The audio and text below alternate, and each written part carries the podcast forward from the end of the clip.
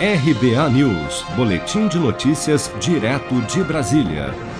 O ministro da Educação, Milton Ribeiro, disse na última sexta-feira, dia 15, dia do professor, durante o lançamento do programa LabCRI, Laboratório de Criatividade e Inovação para a Educação Básica, que é preciso o quanto antes capacitar os professores para a realidade tecnológica do mundo pós-pandemia. Para Milton Ribeiro, o longo período à distância em razão da quarentena acelerou o uso desses recursos nos processos de ensino, tornando-os fundamentais na aprendizagem dos estudantes de agora em diante.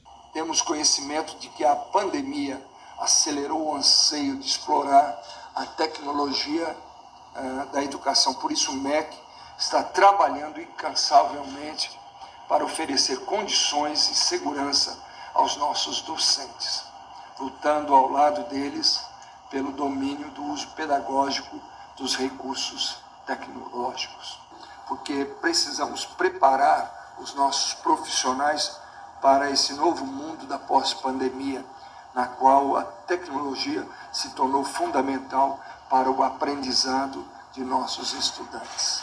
O programa LabCRI, Laboratório de Criatividade e Inovação para a Educação Básica, para a formação continuada de professores da rede pública do ensino básico em inovação e tecnologias educacionais é uma iniciativa do Ministério da Educação em parceria com a Universidade Federal de Mato Grosso do Sul e a Rede Brasileira de Certificação, Pesquisa e Inovação. O programa contempla o trabalho com professores da educação básica com uso de novos equipamentos, plataformas digitais e metodologias inovadoras, como projetores multimídia, impressoras a laser, router CNC a laser, que pode realizar trabalhos com materiais como madeira, plástico, borracha, metais não ferrosos e espuma, entre outros, além de máquinas de corte de vinil, caixas de som, telas de projeção, tablets e outros. O projeto prevê a montagem de salas especiais para capacitação de professores nas capitais dos 26 estados e no Distrito Federal,